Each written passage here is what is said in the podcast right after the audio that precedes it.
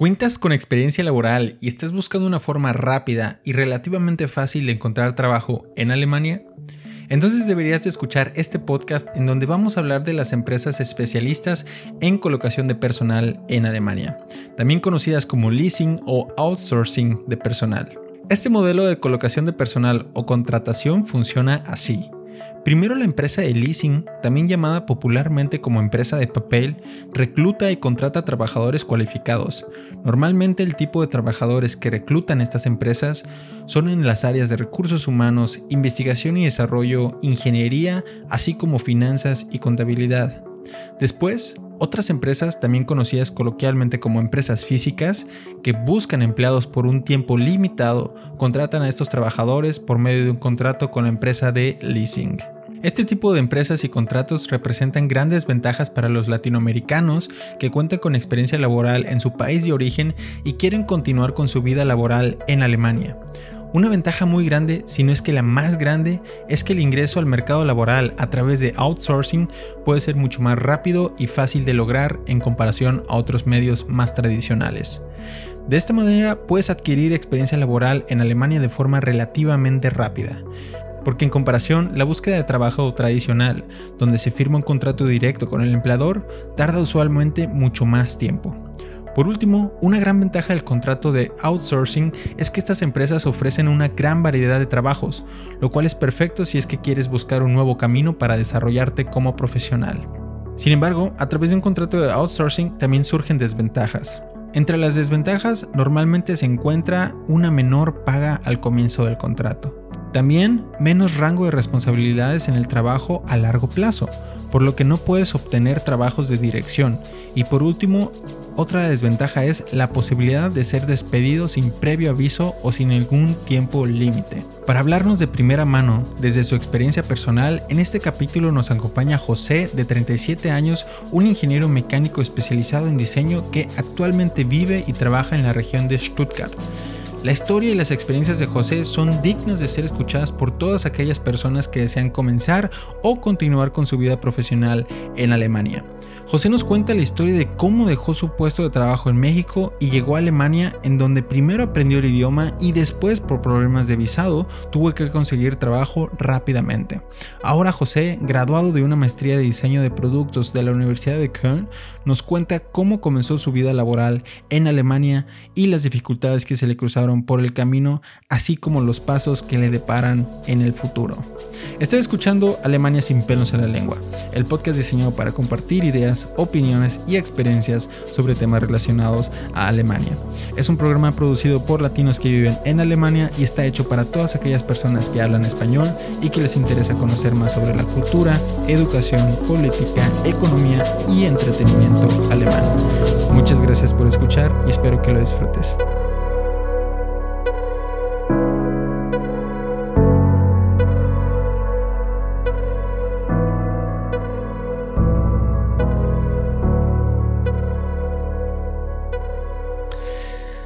Hola, ¿cómo están? Bienvenidos a otro episodio de Alemania sin pelos en la lengua. Esta vez está con nosotros José Luis de México. ¿Cómo estás, José Luis? Muy bien, gracias a Dios. Este, pues bueno, antes de comenzar de lleno con el tema, que es un tema muy interesante, ya hablamos nosotros de esto fuera del podcast. Eh, quisiera que nos cuentes un poco más sobre ti, sobre quién es José Luis, eh, de dónde viene, cuál es su historia y qué hace en Alemania. Bueno, mi nombre, como dijiste, es José Luis. Tengo 32 años y ya tengo algunos años aquí en Alemania, aproximadamente 7 años.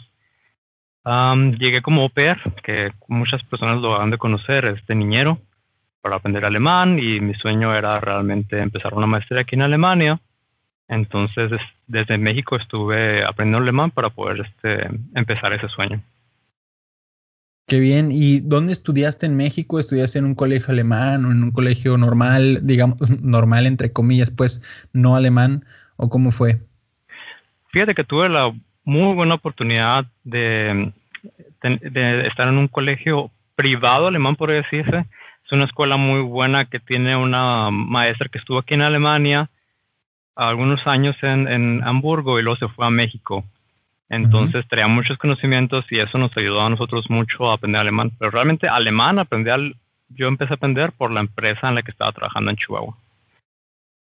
Ah, y cuéntanos un poco más de eso. O sea, estabas trabajando en México, ya tenías experiencia laboral antes de venir. ¿En qué trabajabas? Yo trabajaba como diseñador en una empresa aeroespacial.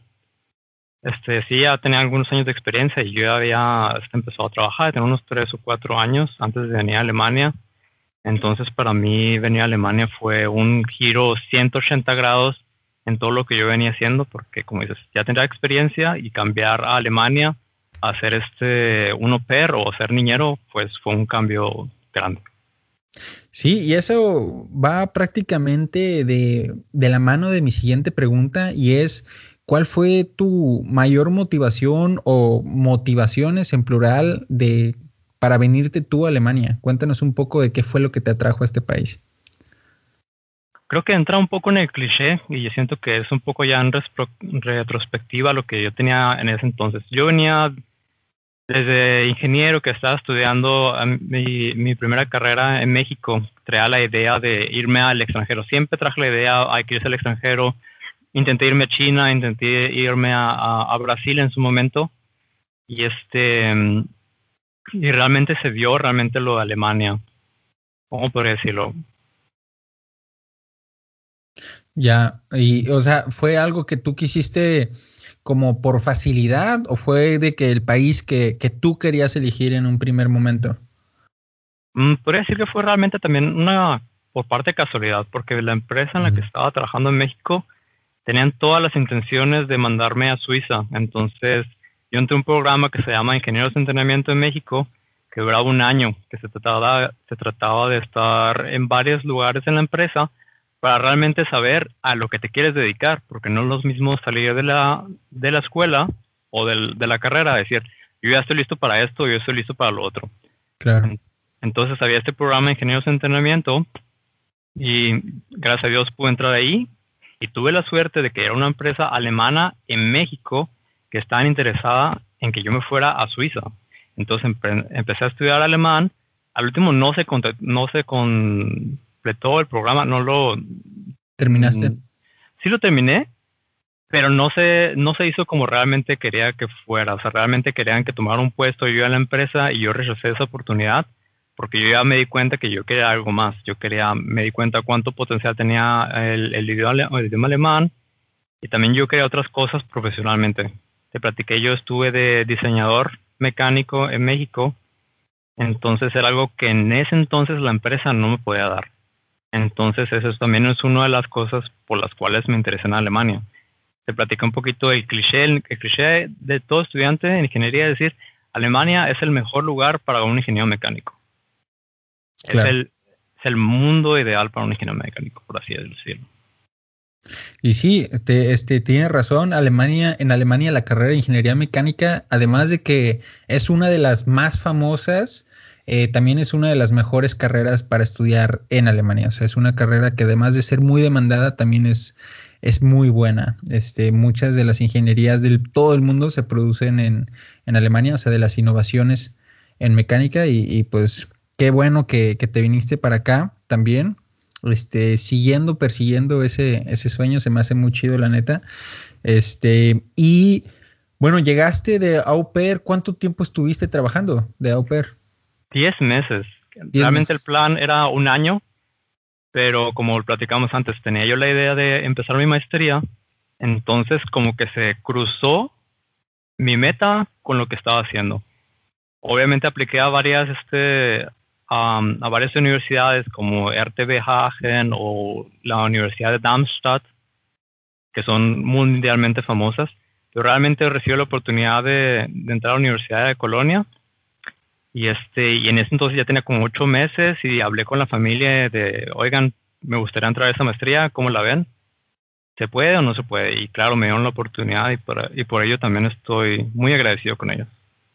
Ah, qué buena onda. La neta, qué chido que te llevaste muy bien con ellos. Este, ¿qué te pareció antes de, de, continuar con el, con el tema que en realidad vamos a hablar hoy? Este, ¿qué te pareció el estudio, el estudio de, de, eh, de maestría en Alemania? Mucha gente piensa que a lo mejor es muy difícil por el alemán. Obviamente, si no trae uno bases de alemán, pues realmente sí está muy, muy difícil, este, realmente porque todo va muy rápido. En mi caso fue la maestría, entonces era de, órale, de aquí a una semana ya te leíste este libro, ya te lo sabes de memoria, y ahora aplicar los conocimientos ah, para aplicar un experimento. Entonces, si no hay esas bases del alemán, realmente sí está un poquito difícil. No es imposible, pero sí hay que echarle muchas ganas. ¿Y cuál fue la carrera que estudiaste? Yo estudié una carrera de ingeniería mecánica con especialización en diseño de productos. Ya, perfecto. ¿Que en alemán viene, viene siendo qué? Se llama Produktentwicklung. Ya, súper bien. No, pues qué chido, la neta. Aparte, me imagino que en la Universidad de Colonia también debe ser una muy buena carrera para estudiar. Claro, la Universidad de Colonia es la más, una de las más grandes escuelas públicas aquí en Alemania. Y bueno, ya terminaste la maestría y comenzaste a buscar trabajo. ¿Ese era tu plan inicial desde un principio, encontrar trabajo en Alemania y quedarte a vivir en Alemania o qué tenías en mente? Creo que lo más, este, o mi primera idea era realmente ver cómo era Alemania. Por eso primeramente fue lo europeo, quería ver si, pues, eh, cómo son los alemanes, este, cómo si realmente somos, podemos congeniar lo que es el mexicano con el alemán. Y fuera de eso, claro, tenía también la meta de seguir trabajando aquí, probarme a mí mismo que yo pudiera estar trabajando aquí y este y echarle los kilos. Ya, súper bien. Qué chido que te tomaste ese reto. Muchas personas, precisamente por eso mismo, no se vienen a Alemania, por el miedo de, ah, no me va a salir, eh, lo voy a intentar y no voy a triunfar o no lo voy a lograr. Este, qué chido, la neta, a mí me alegra mucho ver a esas personas que, que sí se animan y que, que, dan ese salto, pues, ese, ese brinco y superan el, el, miedo de venirse a estudiar a otro país, ya sea Alemania u, otro país. Este, está, yo creo que independientemente de si es Alemania o no, a mí creo que la experiencia de estudiar en, en el extranjero es, es, lo que me importa, pues. Y para, para darnos una idea este, de, lo, de lo difícil que fue para ti encontrar trabajo en Alemania, cuéntanos, no sé si recuerdes a cuántas empresas tuviste que aplicar, cuánto tiempo te tardaste en encontrar un puesto de trabajo después de graduarte, cómo fue tu experiencia, cuéntanos. En mi experiencia diría que fue relativamente rápido de acuerdo a mis expectativas claro que uno piensa, ya terminé la carrera y luego, luego me va a caer un trabajo, pero realmente difícilmente es así. Pone que duré como unos seis meses en, encontrar trabajo y busqué unas, ¿qué será? Unas 20 empresas a las que le mandaba así correos diarios, no a la misma empresa, pero a diferentes empresas, porque también depende mucho de, cómo está el mercado en ese momento, ¿no? En el momento en que yo terminé mi carrera, venía precisamente una crisis económica en el rubro automovilístico. Y justo eso te dificultó la entrada al mercado laboral. Pues dificultarme, no, más bien fue de que, ok, en lo automovilístico ahorita está parado, ah, entonces hay que moverse por otro lado. Y yo ya venía por industria aeroespacial, entonces una cosa o la otra, ya. lo que se venga. Súper bien. Y yo creo que como, como Product en Bicla, o sea, como ingeniero mecánico especializado en diseño, yo creo que sí tienes muchas posibilidades en, en varias industrias, ¿no? Aquí en Alemania está la automotriz, que es obviamente una de las más grandes, si no es que la industria más grande para ingenieros mecánicos, este, pero pues también está como tú dices la ingeniería aeroespacial, está la ingeniería de Maschinenbau, de máquinas de inyección, de extrusión, hay muchísimo, muchísimas eh, ramas que se dividen aquí este, en Alemania. Y mm, lo que me gustaría saber es eh, ¿Cuánto, no sé si recuerdes, como más o menos como a cuántas universidades, así dimos un número en específico más o menos que aplicaste como tal, para darnos una idea, porque es, eso es algo que a mí me interesa mucho. Yo creo que muchos estudiantes este, se van con la finta de que, ay, si aplico a tres, ya voy a conseguir un trabajo, este, o, o una al menos de esas tres me va a decir que sí. Y conozco a otras personas que se van al otro extremo y aplican a unas 100 empresas este, en, en, una sola ciudad. Entonces, tú dinos, este, ¿cómo fue lo que, lo que tú hiciste, la experiencia que tú tuviste?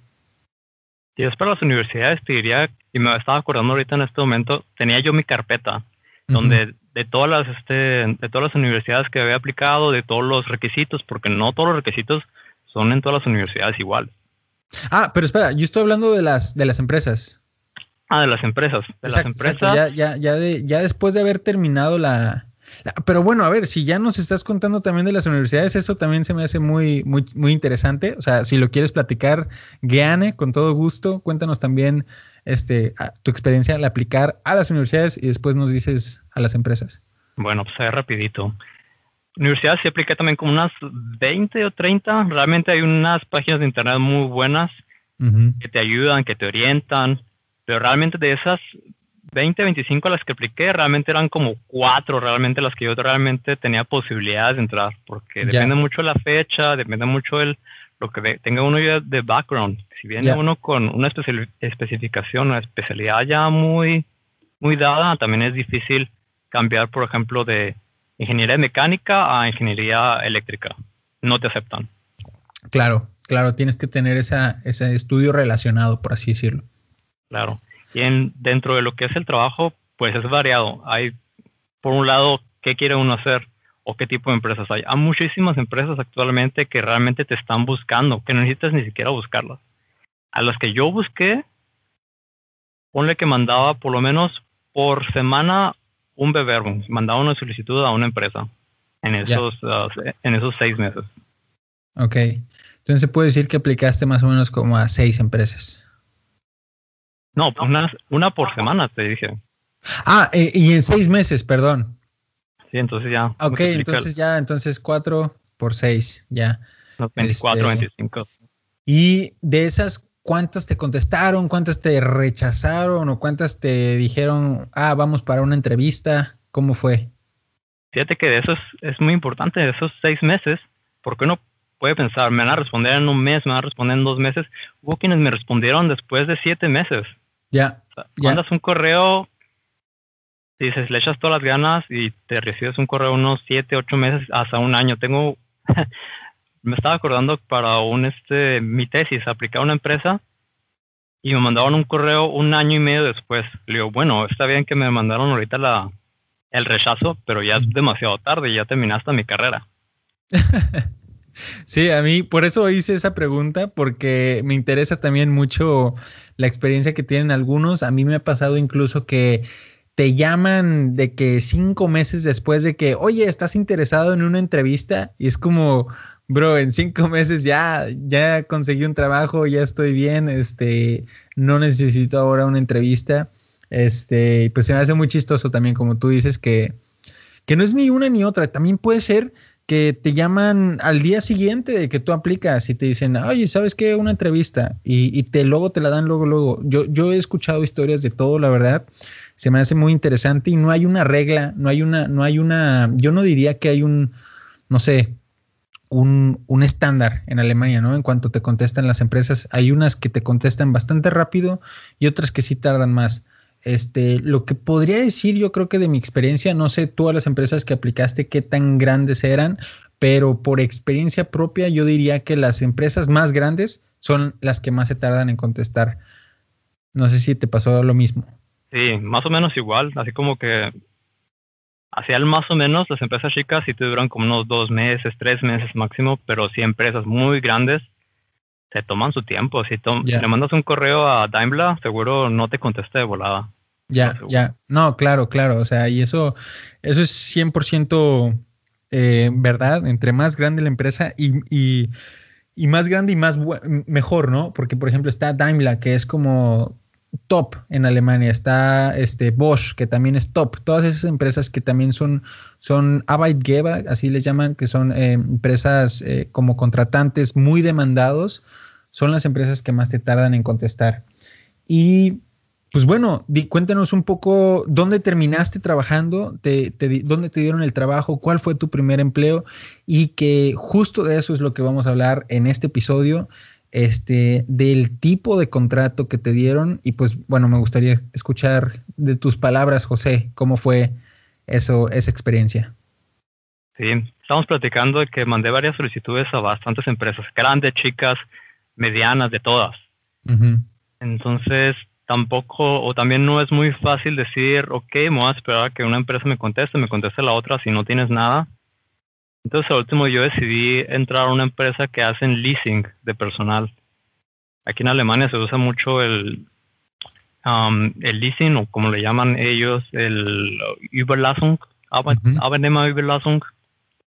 Y eso pega bastante. Ahí sí tiene uno bastantes posibilidades de entrar, ya con una maestría o ya con, este, con una carrera ya hay bastantes posibilidades de que ellos mismos te llamen.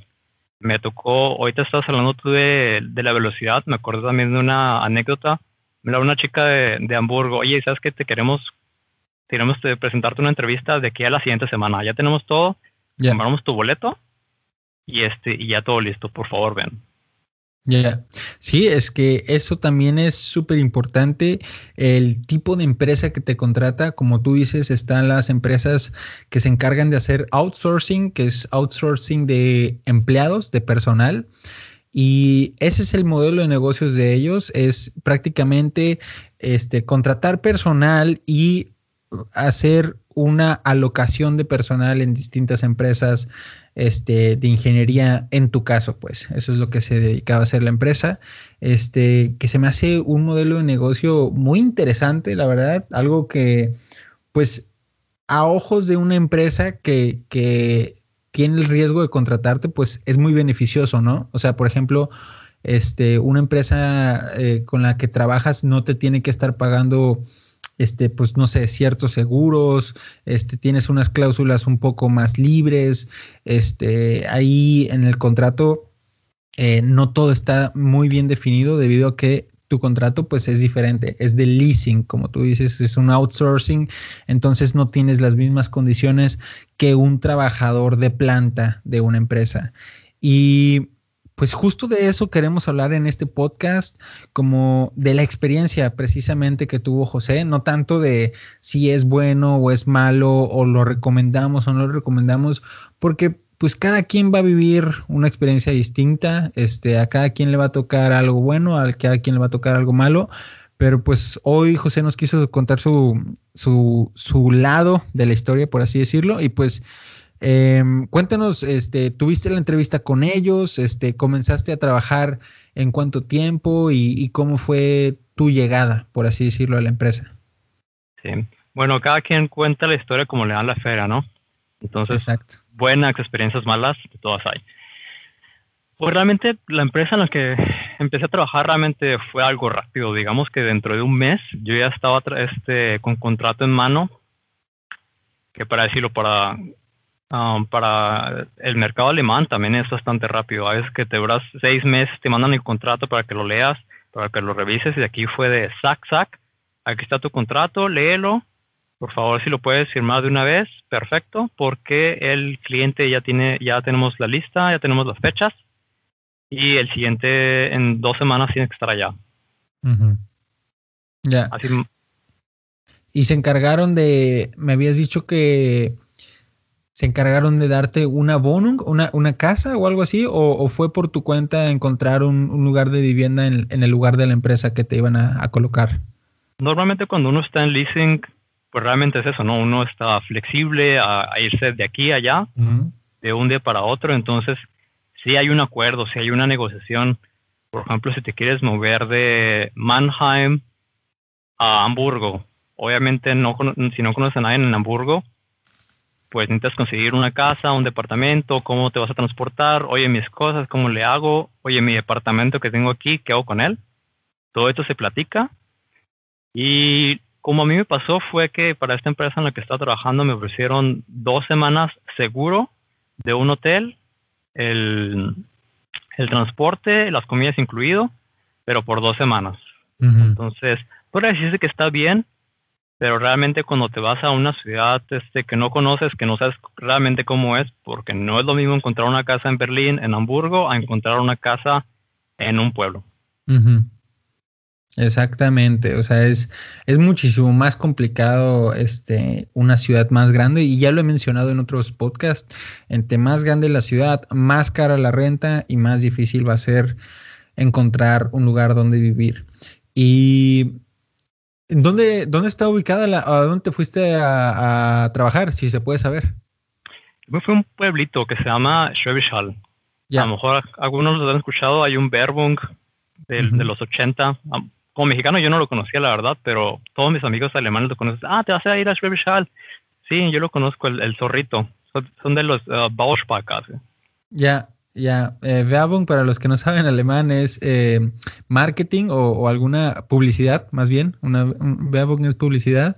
Y este, pues qué chistoso que, es conocido, ¿no? Por eso. Este, la verdad, yo no sé, no sé, no conozco el anuncio del que estás hablando, pero pues bueno, ya me tocará verlo. Y ah, volviendo al contrato, José, cuéntanos, este, esta empresa de outsourcing te dijo en un principio cuáles son las condiciones del contrato, fue muy claro todo lo que va, lo que vas a, lo que vas a obtener, por ejemplo, de salario, tus horas de trabajo, em, el tiempo por el que vas a tener el contrato, cómo fue todo eso que, todas las condiciones que te explicaron. Claro, al principio todo suena normal, fue de que te dicen cuánto vas a ganar, cuántas horas vas a estar trabajando, pero ya cuando uno llega a los detalles, cuando se uno, uno cuenta, ok, a lo mejor debería pensarlo dos veces antes de firmar. Por ejemplo, te cuento un poquito, el 50% de mi salario lo pagaba la empresa a la que iba, el 50% lo pagaba la empresa a la que estaba yo, me estaba contratando en este momento. Ya. Porque, porque es como le dicen un sushus, es como un, un bono que te dan. Ya. ¿Y, eso qué implicaciones tiene? Eso tiene implicaciones, en el momento no tiene ninguna implicación porque tú recibes tu dinero, pero cuando puede pasar que uno se quede sin, sin trabajo, entonces dependiendo cuántos meses hayas trabajado y dependiendo cuánto hayas ganado en tu contrato, te dan dinero. Digamos que si en este momento no estuviera trabajando durante, no sé, seis meses, y en vez de ganar 2.000 euros, ganas 1.000 euros, el gobierno alemán te da un seguro de desempleo por el 60% de tus últimos salarios. Entonces, un 60% de los 1.000 euros. Ya, claro, claro. Sí, este, todas esas condiciones hay que tenerlas en cuenta. Eh, leer las letras chiquitas, como ahí dicen, este, son, es importante.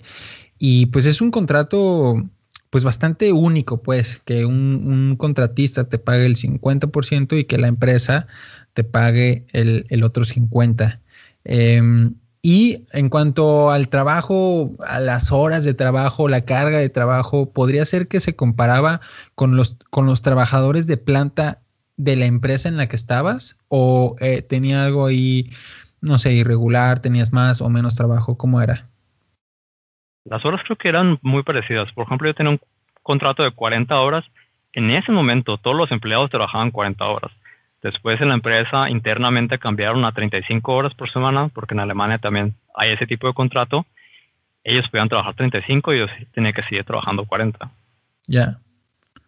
Ya, hay otra, otro, otra, otra condición, pues, de, de estar contratado por un externo.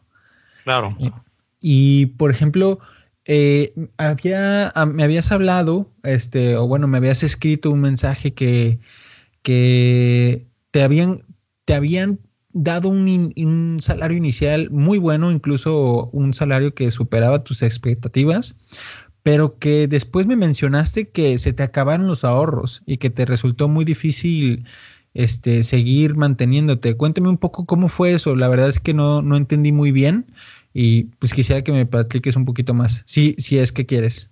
Claro, claro, no hay problema. El problema no es el dinero que te dan, porque realmente el, el salario te lo dan hasta que terminas el mes. Entonces yo tenía mis ahorros, yo venía de así saliendo de la maestría, ya después de seis meses de estar sin trabajo.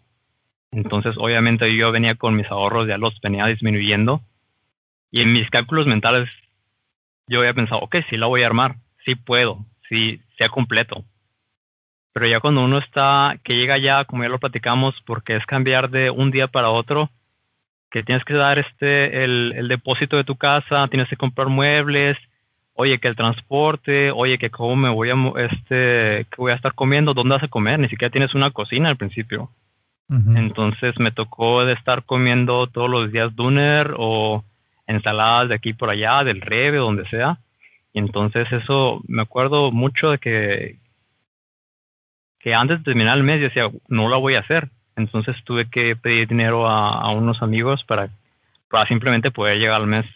Claro que hablé con mi empresa en ese momento de no que me dieran dinero porque no lo estaba esperando, pero el problema fue de que cuando estaba yo trabajando ahí durante el primer mes, ellos habían mostrado el interés de que si no encontraba yo un departamento en dos semanas, que realmente es algo, es una tarea titánica encontrar una casa en dos semanas y trabajar al mismo tiempo, pues me vi en la situación de quedar, tener que quedarme en un hotel y la empresa tampoco no se sentía responsable de, oye, te vamos a echar la mano todavía, órale, aquí están otras dos semanas. entonces se ve un poco complicado en ese, en ese aspecto. Ok, eso, fue entonces el, digamos, el primer mes de tu trabajo en el que te estabas quedando sin dinero. Sí, el segundo mes ya no estuvo tan complicado, ya te llega el salario y ya puedes pagar tus deudas, pero igual, igual sigue siendo caro. Yo, este, eh, está muy cerca de Stuttgart y Stuttgart es eh, muy caro. Ya, ya, sí, me imagino que es una de las rentas más caras de toda Alemania. Y pues bueno, este, hablando más específicamente del contrato, estábamos discutiendo tú y yo de algunas ventajas y algunas desventajas de estar contratado así. Este, pues para la, las ventajas de la empresa, pues son muy obvias, o sea, para la, para la empresa que estabas trabajando, este, em, tienen esta seguridad de que no, no tienen que cumplir con muchos requisitos porque no eres un empleado de, de planta, por así decirlo. Este, ya mencionaré yo en, en el comienzo del podcast, ya lo habré mencionado, este, cuando lo vuelva a grabar, el inicio. Eh, las ventajas y desventajas, pero quisiera que yo, que nos hables tú de la experiencia que tuviste desde tu punto de vista, de las ventajas que tú, que tú experimentaste y de las desventajas también que tú viviste. Claro, hay cosas buenas, muy buenas de la empresa. Cuando uno está en leasing o en outsourcing, como nosotros le pueden llamar, pues está la ventaja de que entras rápidamente a una empresa y ganas experiencia. Entonces, a mí como extranjero en este país, pues te abre las puertas, te, este, te ayuda a empezar, este, conoces este, otros ramos, a lo mejor ni siquiera em, empezaste en el ramo que tenías tu plan de entrar y, y, con una empresa leasing, pues simplemente tienes esa oportunidad. mi experiencia general fue buena con tragos amargos porque todo empezó bien, o sea, el salario ya lo platicamos un poco, de que el 50% lo paga la empresa A y el 50% lo paga la empresa B. Entonces, en ese caso del trato con los compañeros, todo fue normal, todo fue equitativo, las horas estaban claras, cuántas tenían que trabajar. Los problemas empiezan cuando uno ya tiene va, algún tiempo en la empresa. Algo que se llama aquí en Alemania que se llama Equal Pay. El Equal Pay no es otra cosa que pagarle a los empleados que trabajan como externos lo más parecido posible a los empleados que son internos. Entonces, es, empieza más o menos como los nueve meses, empiezas a recibir un poco más de sueldo, de ahí, perfecto, eso te motiva. Pero hay unas experiencias que tuve, que hay una ley en Alemania que ah, después de 18 meses el empleado tiene que dejar la empresa en la que está trabajando. Si no lo van a retomar o si no lo van a contratar directamente, entonces este empleado tiene que salir de la empresa sí o sí. Por ley. Por ley. Claro, hay algunas formas de hacerlo diferente, pero realmente más o menos así es como pasa. Y pues así te tocó, eh, después de 18 meses, este, pues tu contrato, por así decirlo, terminó por ley ¿Y, qué fue lo que hiciste? Claro, más bien, ¿cuánto tiempo? Estamos hablando también de, cómo te avisaron también que, ya no te iban a renovar el contrato o que ya no te iban a tomar en la empresa por, con la que estabas trabajando. ¿Cómo fue, cómo fue esa experiencia? Fue una experiencia que yo la llamaría improfesional.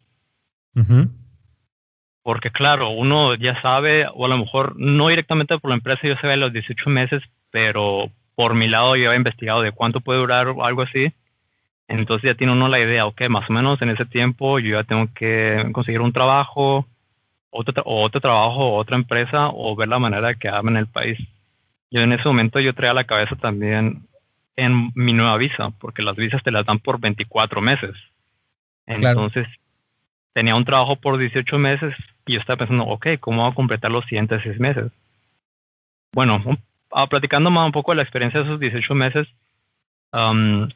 como un mes antes nos dieron así el, aviso de que, oigan, ya se va a acabar el contrato, este, y, y hay que ver si podemos negociar, porque al principio querían negociar, que era algo perfecto, porque hasta en ese, en ese entonces todos estábamos en el mismo canal de que yo venía trabajando bien, la empresa estaba contenta, los resultados ahí estaban, entonces no había problema en seguir en el contrato realmente, pero todos estamos este, también con esa pregunta como en el Hintergrund o del detrás de cámaras de qué es lo que realmente podría pasar, que si no nos ponemos, si no nos ponemos las pilas, yo tenía que dejar la empresa. Entonces, en ese ¿cómo, cómo le, decimos en México? Dime si, en el si Sí, como que en ese espacio se habló de todo, pero no se hizo nada. Decimos, no, si queremos, si queremos, no queremos. Al último pasó un poco de que yo recibí un, este, un aumento de sueldo inesperado, podría decirlo, por lo mismo que hablamos del Pay. Tanto dinero tengo que recibir, tanto dinero me están pagando, entonces la empresa también se le hizo un poco, ya, ya un poco muy caro. Entonces, eso menguó la, la, negociación que tenían las dos empresas para que yo pudiera continuar. Entonces, cuatro días antes de que terminara mi contrato, todavía no se decidía nada. Y dicen, ok, ¿sabes qué? Este no nos está conveniendo, estamos discutiendo demasiado, vamos a pagar el contrato. O sea, ellos ya habían avisado que en un mes iba a acabar, pero realmente se puede, una empresa puede retirar la renuncia al contrato del, del, empleado si también requieren ese empleado más tiempo, ¿no?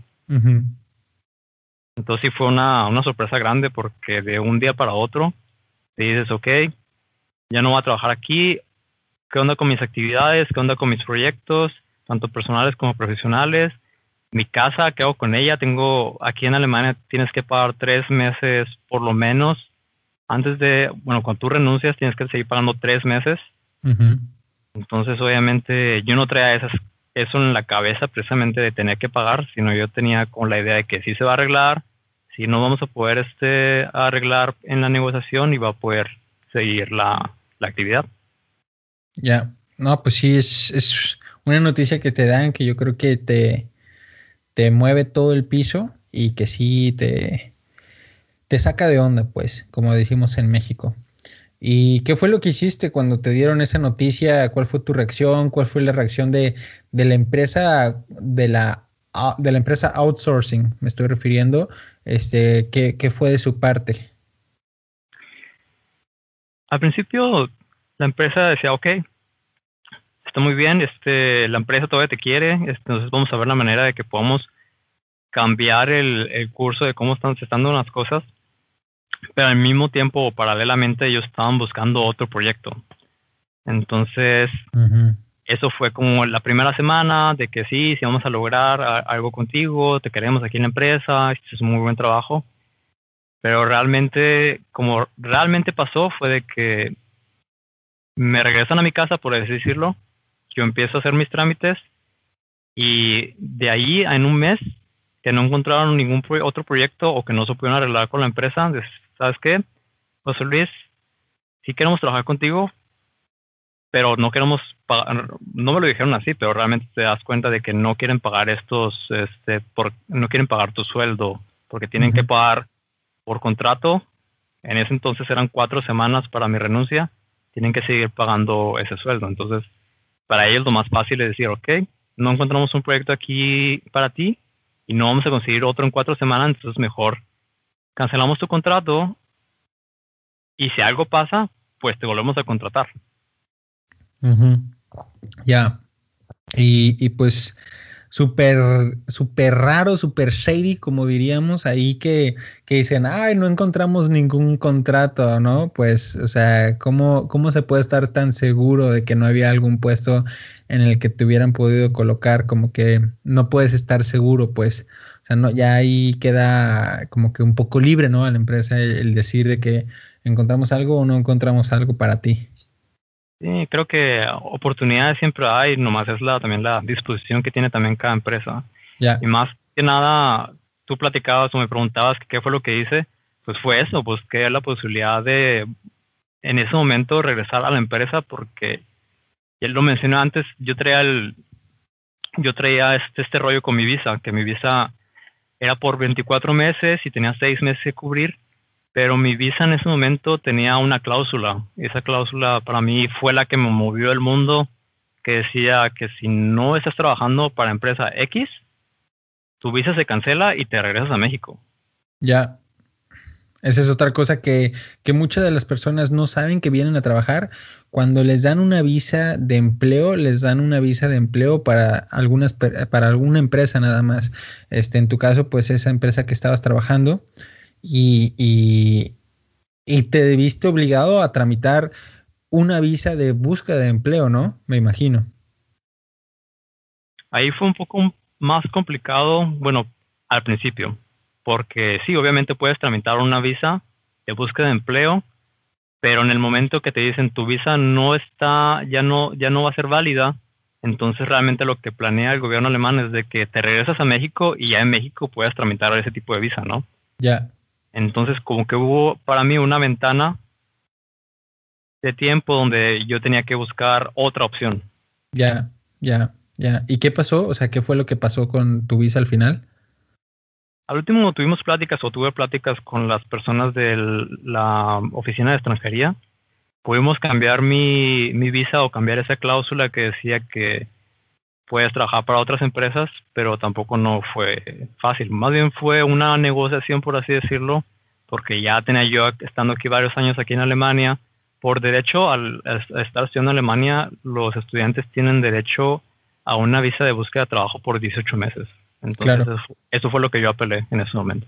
Súper bien, súper bien. Sí, es lo que, a lo que tenías derecho, pues, este, de, de búsqueda de trabajo después del, estudio, ya sea de bachelor o de máster, es de los dos.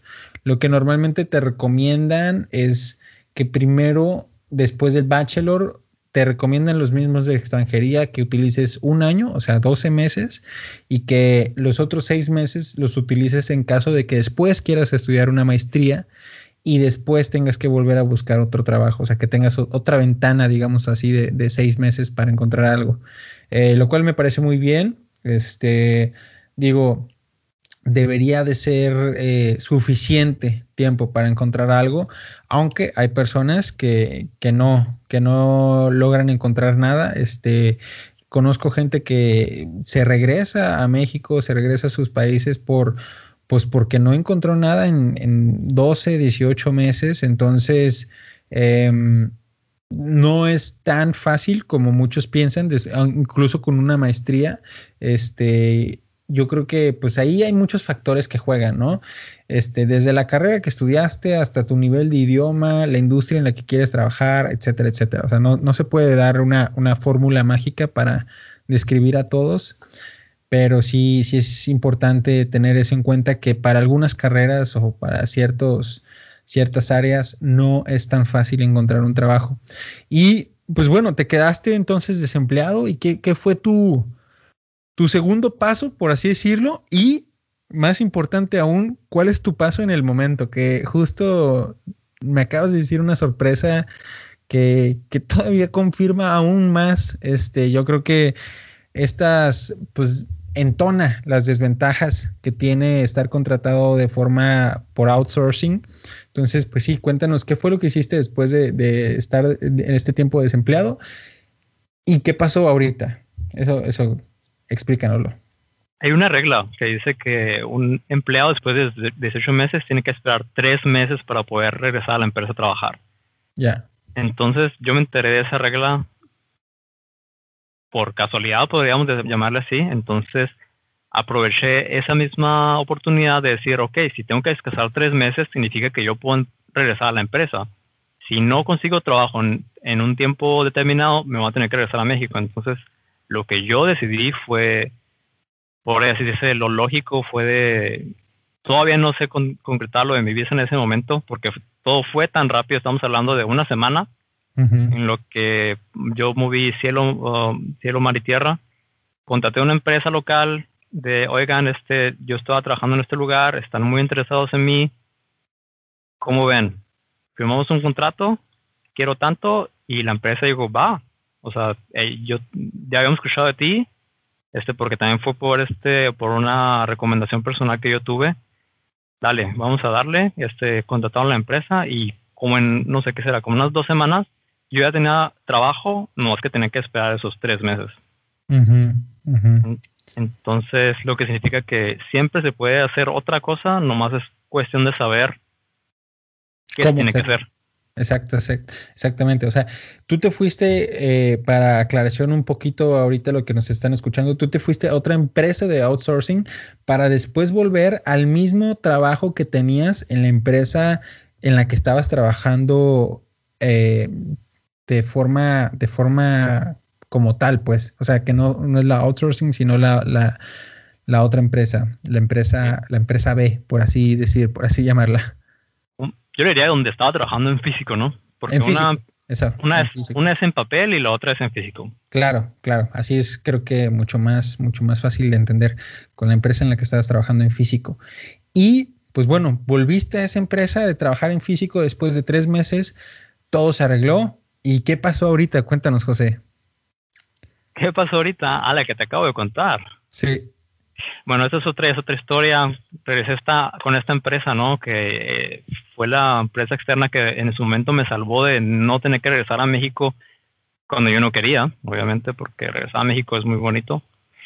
Pero ahorita recién me acaba de hablar este mi jefe en, la empresa, en la empresa en la segunda que estoy trabajando, que ahora en, en junio entra por el curso Arbeit una, una nueva modalidad, podríamos decir, llamarle. Ahorita en Alemania hay una recesión, entonces las empresas están trabajando o están pagándole a sus empleados su salario al 60% sin tener que trabajar, que realmente lo paga el gobierno alemán, 100%. Pero ahora la jugada cambia. Ahora a partir de junio, la empresa o el gobierno alemán dice, empresa, tú tienes tus empleados, tú les tienes que pagar, entonces, ahora a partir de junio, todos este, los impuestos sociales los va a tener que pagar la empresa directamente. Entonces, ¿qué es lo que hace la empresa? Estos son costos para mí, no los quiero, vámonos todos. Entonces, todavía no pasa. Espero a ver qué es lo que pasa en los siguientes días, pero lo más probable es que mucha gente, y no estoy hablando de mí solamente si es que me llega a tocar, sino docenas o centenas de personas se van a quedar sin empleo. Ya, ya. Sí, este, la situación en Alemania no es la mejor tampoco. O sea, creo que en todo el mundo está, está esta recesión económica. Este, claro, a otros países les pega más fuerte que, que a otros. Pero sí, en Alemania tampoco está fácil la cosa, la verdad. Este, depende mucho también de la industria, depende mucho este, del tipo de trabajo que hagas, de la carrera en la que estés. Ya no es lo mismo estar como ingeniero mecánico como ingeniero informático, por ejemplo, que, no necesita estar este, físicamente en alguna parte o etcétera. Este, depende mucho de, varios factores. Este, pero lo importante aquí es eso, que otra vez este, va, viene más o menos repitiéndose la misma situación, pues, que, no tienes esta seguridad de tener un empleo eh, con una empresa fija, por así llamarlo, con una empresa física.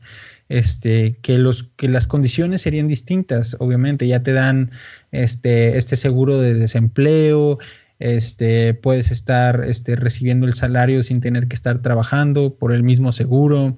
Eh, tienen estos de condición algunos meses para, despedirte, no te pueden despedir de un día para otro, esa es otra, eh, son tres meses, entonces eh, todas estas condiciones eh, o, pues sí, circunstancias que se dan al tener un contrato con un tercero, con un outsourcing, pues son cosas que se deben de considerar antes de aceptar un trabajo.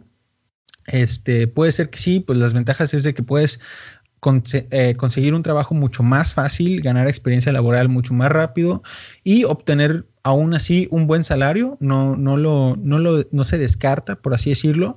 Eh, sin embargo, pues tiene este otro lado que se debe de considerar, ¿no?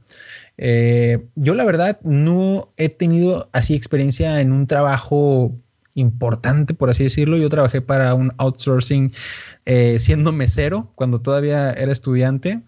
Eh, y sí te pagan muy bien porque pues te contratan también, eh, como tú dices, por, por proyectos. A mí me contrataban por eventos, por así decirlo. Entonces, este es el mismo principio prácticamente.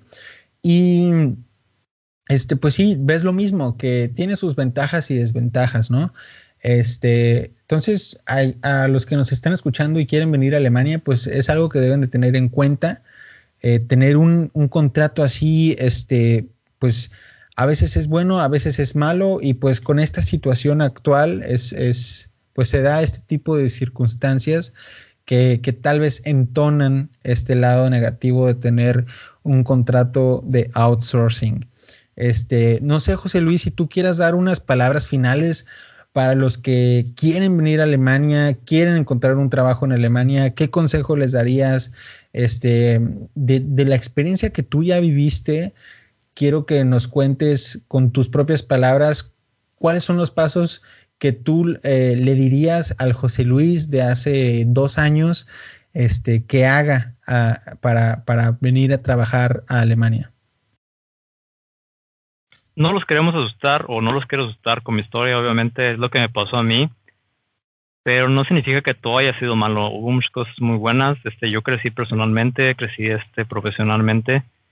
Y lo que yo le diría al José Luis de hace algunos años es, creo que lo mismo que hubiera hecho ahorita, nomás que estar más abusado a las letras pequeñas de cada contrato, estar muy consciente de cuáles son las consecuencias y este y también echarle un poco más de ganas de hacer lo que tú quieres pero no dejarte como que mangonear. Cuando te te vamos a dar eso te vamos a dar lo otro aquí vas a tener oportunidades si algo tiene que ser y está por escrito eso va a pasar. Si no está por escrito muchas veces simplemente no pasa. Ya. Sí tienes que tener esta confirmación no en papel de que, para tener esa seguridad de un contrato, pues, este, porque apalabrado, pues, no significa nada en realidad. Este, y de hecho, justo antes de, terminar, eso que mencionas es súper importante.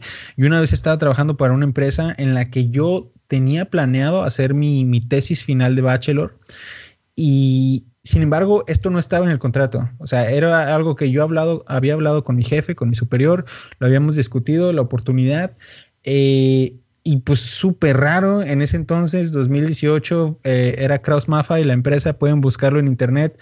Tuvimos un ataque, un ciberataque en la empresa. Este, hubo un virus que congeló todas las computadoras, no teníamos acceso al sistema, estaban perdiendo millones de euros por día. La empresa es una empresa que cotiza en la bolsa este, de Shanghai, creo, o sea, es una, es una empresa muy grande este, y la bolsa de Shanghai porque pertenece a un conglomerado chino, entonces ahí la empresa pues tiene muchas conexiones con otras empresas en todo el mundo. De hecho, esa, Kraus Maffei también está en México, tiene una, una, filial en Monterrey, si no me equivoco.